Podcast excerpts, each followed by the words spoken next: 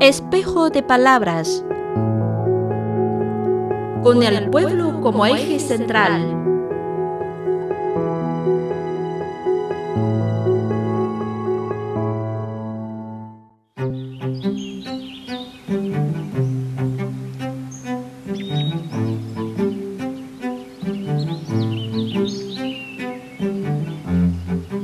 ¿Y qué costumbre tenía cuando en el jogón estaba? Con el mate se agarraba, estando los peones juntos. Es la imagen clásica del gaucho configurada en la epopeya nacional argentina Martín Fierro. Junto al fútbol y al tango, esta bebida verde forma parte de la identidad de la banda. Pero ahora la estoy disfrutando impedido.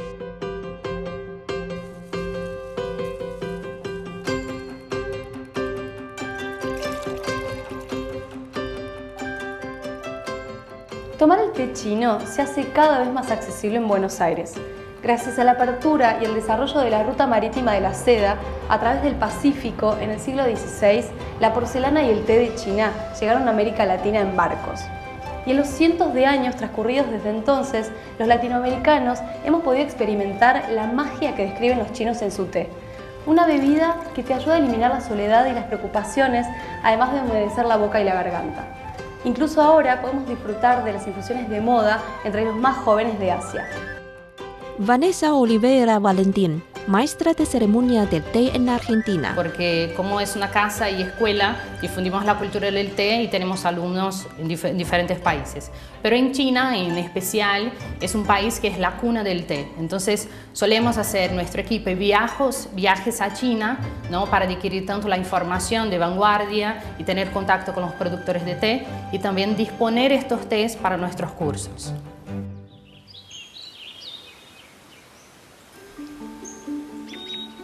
El hecho de que hoy en la vida cotidiana podamos disfrutar a gusto de los productos importados desde miles de kilómetros de distancia se debe al modelo de economía abierta y a la mentalidad de beneficio compartido.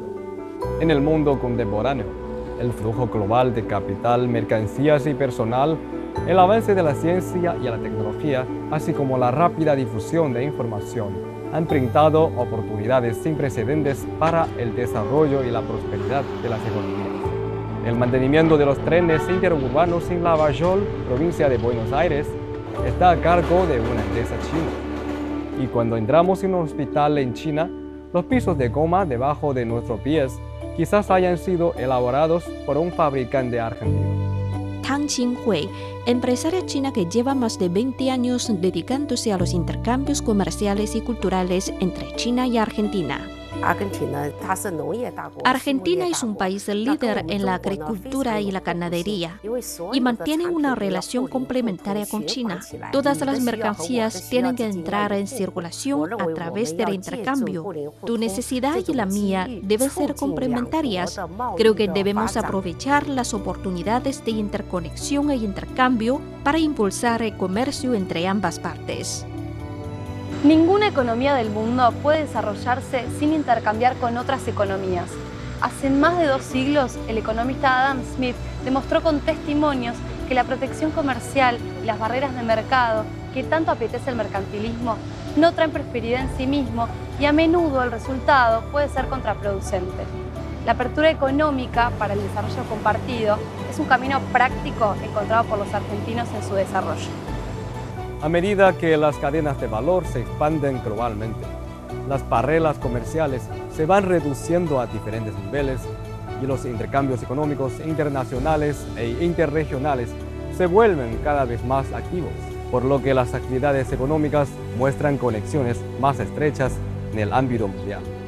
Frente a las oportunidades y desafíos del mercado global, China presionó resueltamente el botón de inicio de la política de reforma y apertura y se abrió al mundo. Para integrarse en mayor grado en el comercio mundial, China perseveró durante 15 años de complicadas negociaciones y logró unirse oficialmente a la Organización Mundial de Comercio el 11 de diciembre de 2001. En cualquier camino, aunque sea largo y difícil, el éxito está por venir si continuamos andando. En ausencia de una respuesta política madura al impacto de los productos, la financiación y el personal externos, las economías emergentes pueden enfrentarse a mayores retos de seguridad económica y financiera, mientras que las economías desarrolladas pueden sufrir un recrudecimiento de las contradicciones sociales internas. Este es un problema que Argentina ha tenido que encarar desde principios del siglo XXI y los argentinos hemos tomado decisiones y respuestas positivas para adherirnos al camino del desarrollo abierto y pragmático. No es un camino enteramente llano. En los últimos años, el nacionalismo económico e incluso el populismo económico van en aumento. Algunos países recurren a la desvinculación, intentando deseslabonar el mercado mundial. En junio de 2022, el presidente chino Xi Jinping indicó en la ceremonia inaugural del Foro Empresarial de los BRICS que un mundo más abierto e inclusivo proporcionará un espacio de desarrollo más amplio para todos los países y un futuro más próspero para toda la humanidad. Esta es una explicación interesante y convincente que coincide con la concepción de desarrollo de Argentina. Mantener la apertura del país y defender el multilateralismo y la equidad en el comercio internacional son también importantes principios de desarrollo para nuestro país.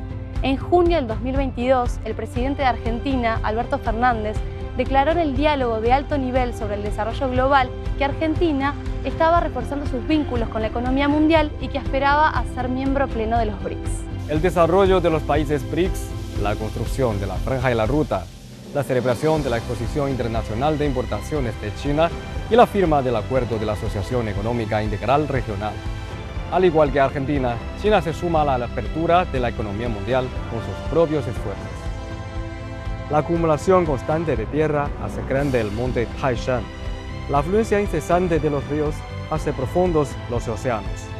La inclusión, el beneficio mutuo y las ganancias compartidas, así como los avances hacia la apertura y la integración, contribuyen a alcanzar la verdadera prosperidad sostenida. Avanzamos hacia un futuro brillante como lo hicieron los grandes navíos que hace siglos transportaban seda y té al otro lado del océano. Solemos decir que el mate te hace conversar, te hace pensar. Matear es compartir. Lo mismo ocurre con los intercambios económicos y el desarrollo coordinado. Sin aislamiento, sin división, con beneficio mutuo y riesgo compartido. Este mate lo queremos compartir y disfrutar con amigos de todo el mundo.